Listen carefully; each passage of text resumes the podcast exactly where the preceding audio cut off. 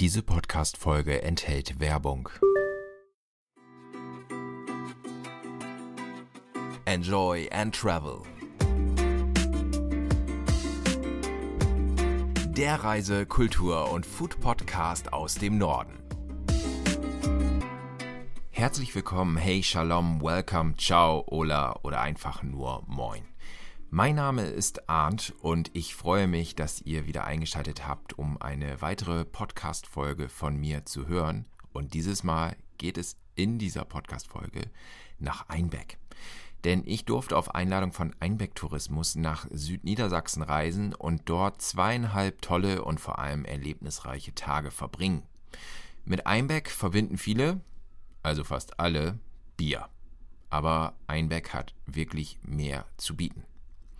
Deswegen wird's neben dieser Folge, in der ich mit Gästeführerin Johanna Schöneberg allgemein über Einbeck sprechen werde, noch vier weitere kleine Podcast-Folgen, die nach und nach veröffentlicht werden. In diesen Folgen, die dann noch kommen, geht es um den Blaudruck, das Einbecker Stadtmuseum, den PS-Speicher sowie um die Senfmühle. Aber wir fangen vielleicht erstmal ganz vorne an, nämlich mit der Anreise. Denn hierfür habe ich das 9-Euro-Ticket genutzt. Und was soll ich sagen? Es hat sogar meines Erachtens sehr gut funktioniert und war nicht so chaotisch wie befürchtet. Allerdings, das sage ich auch dazu, bin ich donnerstags hin und am Samstagnachmittag zurückgefahren. Schon mit dem Hintergrund, dass freitags und sonntags wahrscheinlich die Züge richtig voll sind und das wollte ich ein bisschen vermeiden und das hat auch geklappt. Ich bin also gut in Einbeck angekommen und nach dem Check-in im Hotel Goldener Löwe, da ging es auch gleich zu einer Stadtführung durch Einbeck.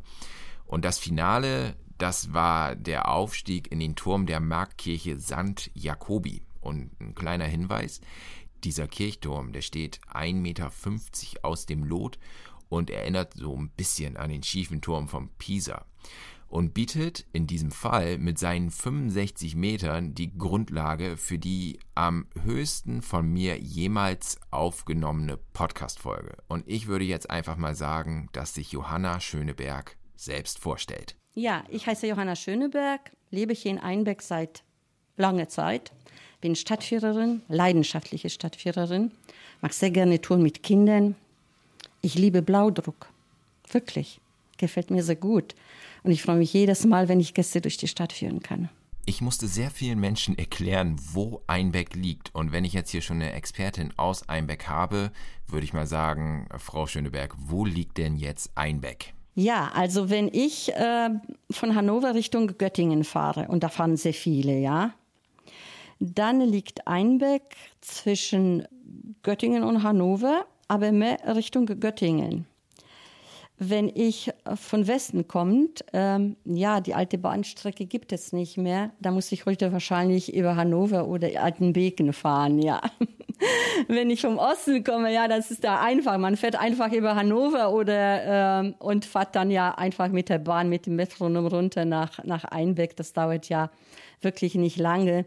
Allenbeck liegt mitten in Deutschland, würde ich sagen, so selbstbewusst und stolz, äh, dass man es immer finden kann. Es ist nicht einfach mit dem Auto, aber mittlerweile ist das Problem gelöst, weil wir die Strecke wieder reaktiviert haben und dann können Sie auf jeden Fahrplan der Eisenbahn können Sie ja Einbeck finden. Frau Schöneberg hat es gerade schon gesagt, mit dem Metronom leicht zu erreichen. Also bei mir war es dann auch die Strecke Hamburg-Hannover, Hannover-Göttingen und vor Göttingen gibt es dann den Haltepunkt Einbeck Salz der Helden und dort steigt man um in die Ilmebahn, die wurde reaktiviert und fährt dann nochmal zwölf Minuten und ist dann genau in Einbeck. Was muss man denn in Einbeck gesehen haben? Ja, also wenn ich jetzt die Stadt Einbeck nicht kennen würde, ich würde sagen, ich fahre mit der Bahn bis zum alten Bahnhof, dann gehe ich ja über die alten Wallanlagen, zur Kirche und von da zum Marktplatz. Schaue mich um und dann gehe ich durch die Tidexe zu den alten Wallanlagen und gehe einmal auf den alten Wallanlagen um die Stadt bis zum neuen Rathaus. Das habe ich genauso umgesetzt und muss sagen, das war ein wunderbarer Tipp. Jetzt meine Frage, wie hat sich denn Einbeck über die Jahre entwickelt? Äh, die Anfänge der Stadt Einbeck reichen bis in das 11. Jahrhundert. Man sprach hier von einem kleinen Ort.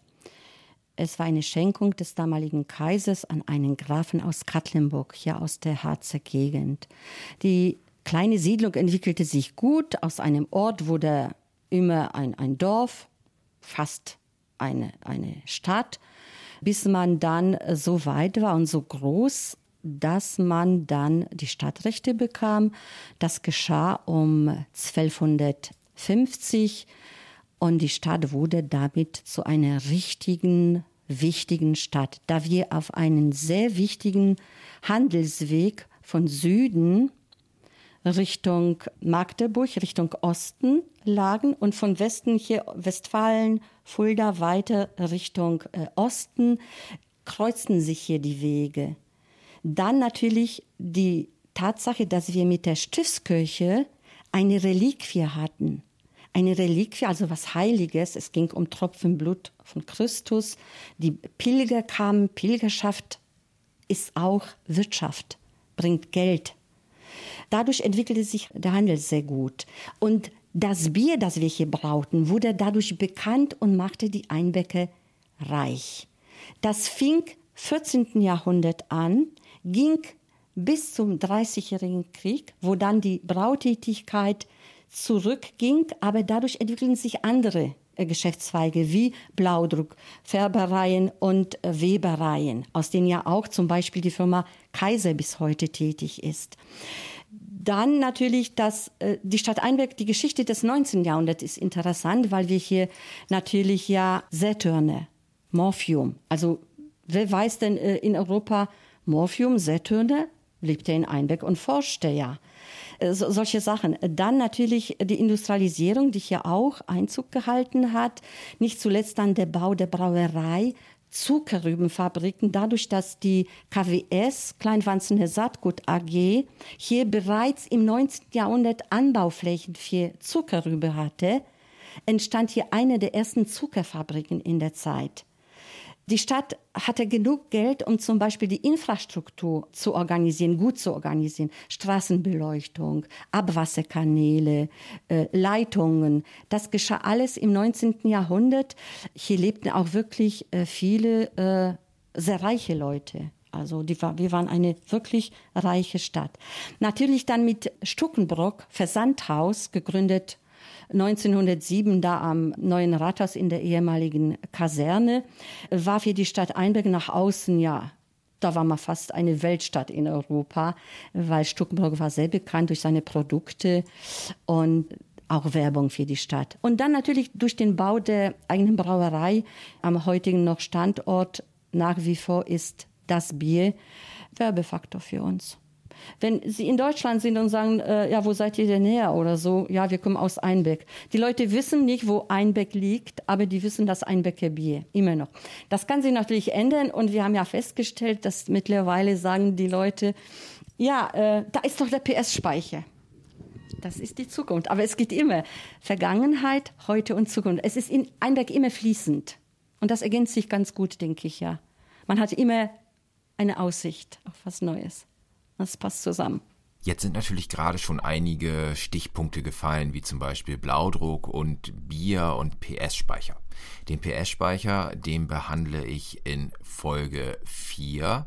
Jetzt geht's aber erstmal um den Blaudruck, denn Johanna Schöneberg, die erklärt, was Blaudruck ist und was das Besondere daran ist. Blaudruck ist ja eine alte Art, Stoffe schöner zu machen, und zwar durch eine sehr einfache Technik. Man nimmt eine Masse, die man aufträgt, mittels eines Musters auf Holz geschnitzt, auf ein Stoff, der noch nicht gefärbt ist. Diese Stelle wird dadurch reserviert ausgespart. Dann wird der Stoff gefärbt. Nach dem Färben wäscht man diese Masse, die heißt übrigens Papp, ganz einfach Papp, wird ausgewaschen, zum Vorschein kommt das Weiße das Muster auf dem blauen Stoff. Und der Blaudrucker erlebte jedes Mal sein blaues Wunder. Wie lange gibt es denn den Blaudruck in Einbeck schon? In Einbeck gibt es den Blaudruck seit die anfänglich als Färberei gegründet, 1638 von der Familie Wittram. Ähm, die ersten Blaudrucke auf den Stoffen gibt es seit 1720 Wir sind aber frech und sagen selbstbewusst, wir sind die Ältesten, weil diese Firma arbeitet seit 1638 ununterbrochen hier in Einbeck und gehört mittlerweile zu den ältesten Blaudruckereien Deutschlands. Sie war auch ein UNESCO-Erbe, ein wirklich was, was man erhalten muss. Und wieso gibt es ausgerechnet in Einbeck diesen Blaudruck? Die Sache ist allgemein, äh, hat sich so entwickelt, dass nach dem Dreißigjährigen Krieg und die äh, Färberei entstand auch zu der Zeit, die Leute hatten wenig äh, Geld, um sich was Schöneres zu leisten. Und in der ländlichen Umgebung äh, waren die Leute natürlich arm und konnten sie nicht gewebte Stoffe aus Indien oder sonst wo kaufen, aus England. Und da äh, war Blaudruck als einfache Art, Stoffe schöner zu machen, ja natürlich die erste Wahl, um nicht nur in Grau, Weiß, Beige und Schwarz oder sonst wie äh, äh, zu gehen. Und das hat sich so durchgesetzt und blieb ja auch lange Zeit so. Flüsse natürlich, weil Wasser, weil beim Färben in der Art des Blaudrucks müssen die Stoffe auch oft durchgewaschen, gespült werden. Und das gab es hier auch eigentlich in Einbeck. Und nicht zuletzt durch die hier im 18. Jahrhundert gegründete ja äh, Leinengewerbewirtschaft hier hatten wir viele, übrigens nicht nur Vitram, viele andere äh, Färbereien, aber auch Fabriken, die Stoffe herstellen. Nicht zuletzt die Firma Kaiser, die dann später auf diese Filtertechnik umgestellt hat, äh, gilt als die älteste, auch die älteste Firma hier in Einbeck, die mit Stoffen angefangen hat. Also es hat ja eine Stofftradition. Auch die Firma Oppermann, die stellen zum Beispiel äh, Gewebe für die Industrie wenn sie sich anschnallen mit Auto, dann kommt dieser Gurt wohl aus Einbeck. Was man nicht machen sollte, Bier trinken und Auto fahren.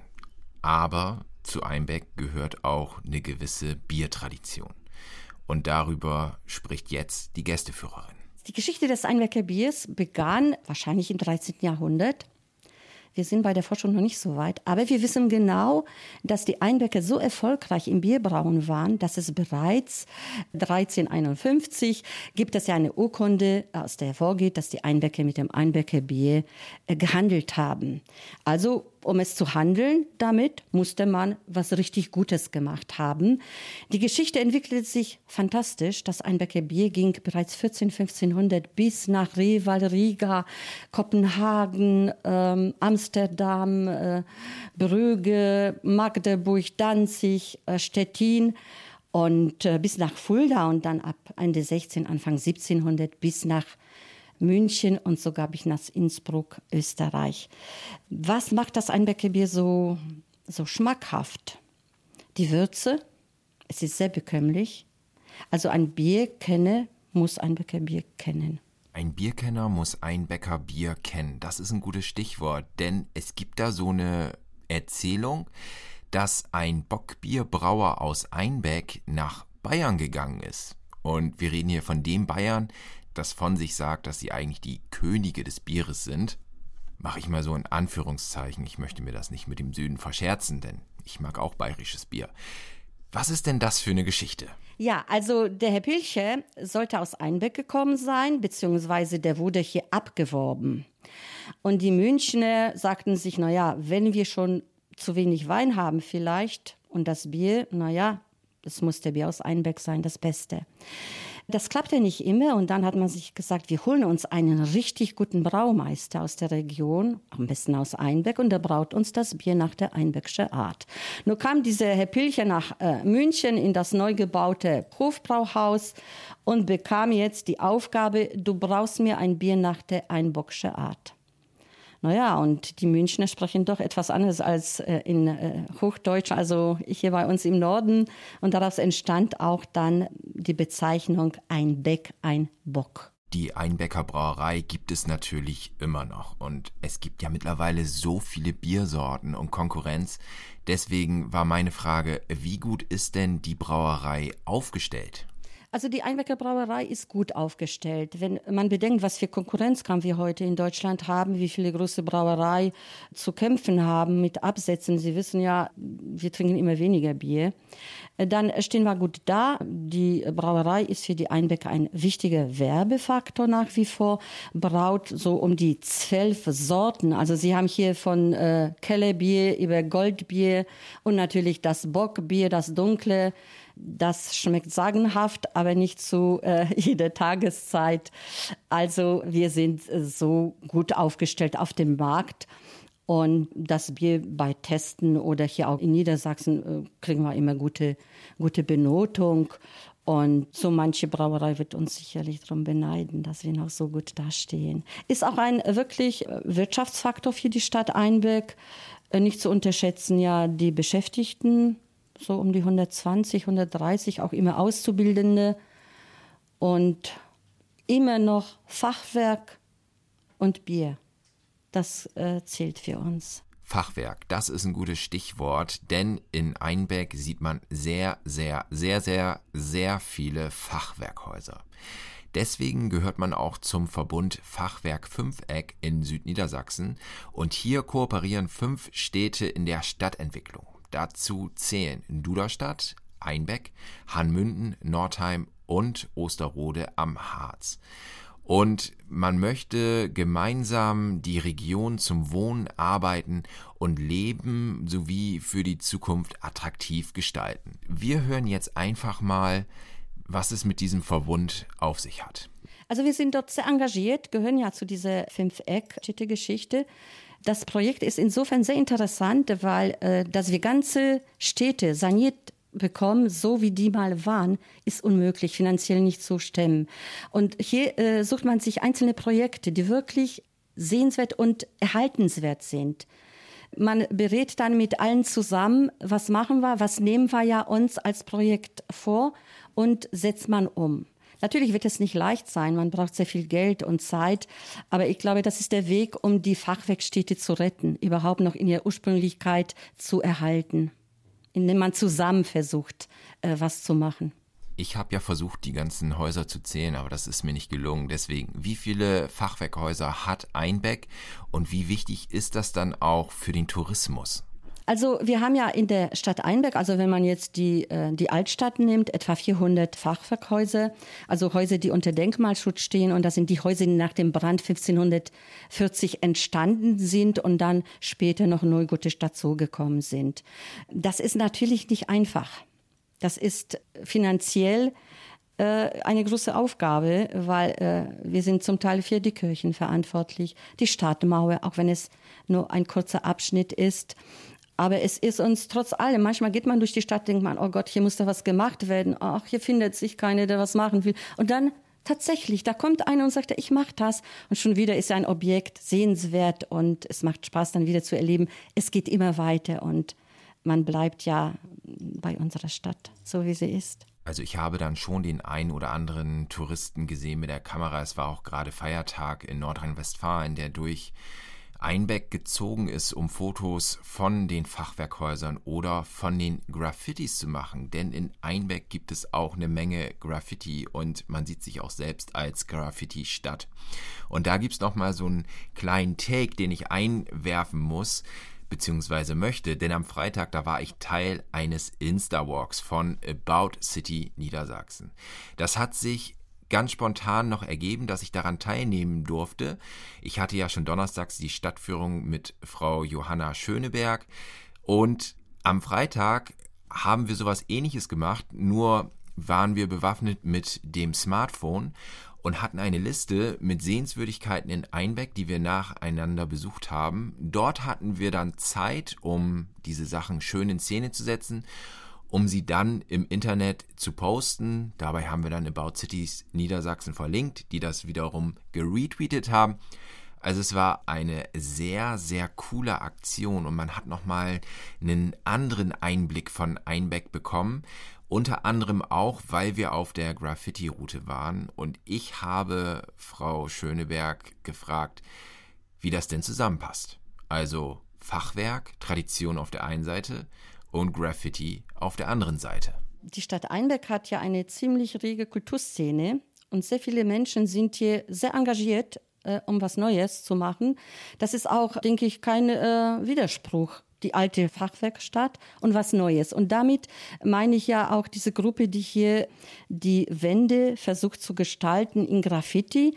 Es ist ja eine, äh, ja, eine Gruppe, die sich hier äh, vor paar Jahren, seit 2000 16, also das weiß ich jetzt nicht genau, hat sich konzipiert und hier an der langen äh, Brücke, die Tango-Brücke, ist ja so ein Ort, das alles ja äh, zusammen ja da konzipiert hat und sehr aktiv. Und Frau Keil ist da ja für diese Aktion. Und die haben ja wirklich eine sehr schöne äh, Gestaltung gemacht. Gerade alte Häuser, die an ihren hinteren Fassaden, die man überhaupt nicht wahrnimmt, ihre Graffiti-Bilder, da ist Saturne zum Beispiel abgebildet. Fantastisch. Dann, was zur Stadt Einberg natürlich gehört, oder Brauerei, aber auch äh, hier Speicher. PS-Speicher. Also das ist Werbung in einer Stadt, aber auch eine Verschönerung. Und es gibt mittlerweile auch eine äh, Führung, die Sie dann erfragen in der Touristikinfo mit einem Begleitblatt. Können Sie die Attraktion bzw. Kunstwerke ja betrachten. Jetzt noch der Tipp von mir, einfach mal bei einer bekannten Suchmaschine nach Street Art und Einbeck suchen. Da findet man eine spezielle Seite, auf der alles beschrieben wird. Und wer jetzt Interesse an Street Art bekommen hat, in Einbeck findet in diesem Jahr die neunte internationale Street Art Meile statt und zwar am 27. und 28. August von 9 bis 18 Uhr und da seht ihr dann sehr viele Kunstwerke. Und was das Lustige ist, in Einbeck ist das keine Randale, wenn da so ein tolles Kunstwerk auf die Hauswand gesprüht oder gemalt wird. Nein, in Einbeck bewerben sich die HausbesitzerInnen darum, dass sie Teil dieser Street Art Szene werden, beziehungsweise ihr Haus. Also, wenn ihr da noch Interesse habt, entweder bei einer Suchmaschine suchen oder ihr geht auf www.ja-einbeck.de und YA vorne. Und dann klappt das. So, das war's von mir in Einbeck. Vielen Dank an Johanna Schöneberg für diesen tollen Einblick in die Stadt und es soll noch weitergehen in vier weiteren kleinen Podcast-Folgen. Die sind da nicht so lang, aber die behandeln dann nochmal einzelne Themen. Denn es folgt jetzt in Folge 2 Blaudruck mit dem Leiter und Besitzer Ulf Ahrens. Folge 3, da geht es um das Einbecker Stadtmuseum und da habe ich mit der Museumspädagogin Dr. Imke Weichert gesprochen und ihrem Hund Edgar. Das wird gut.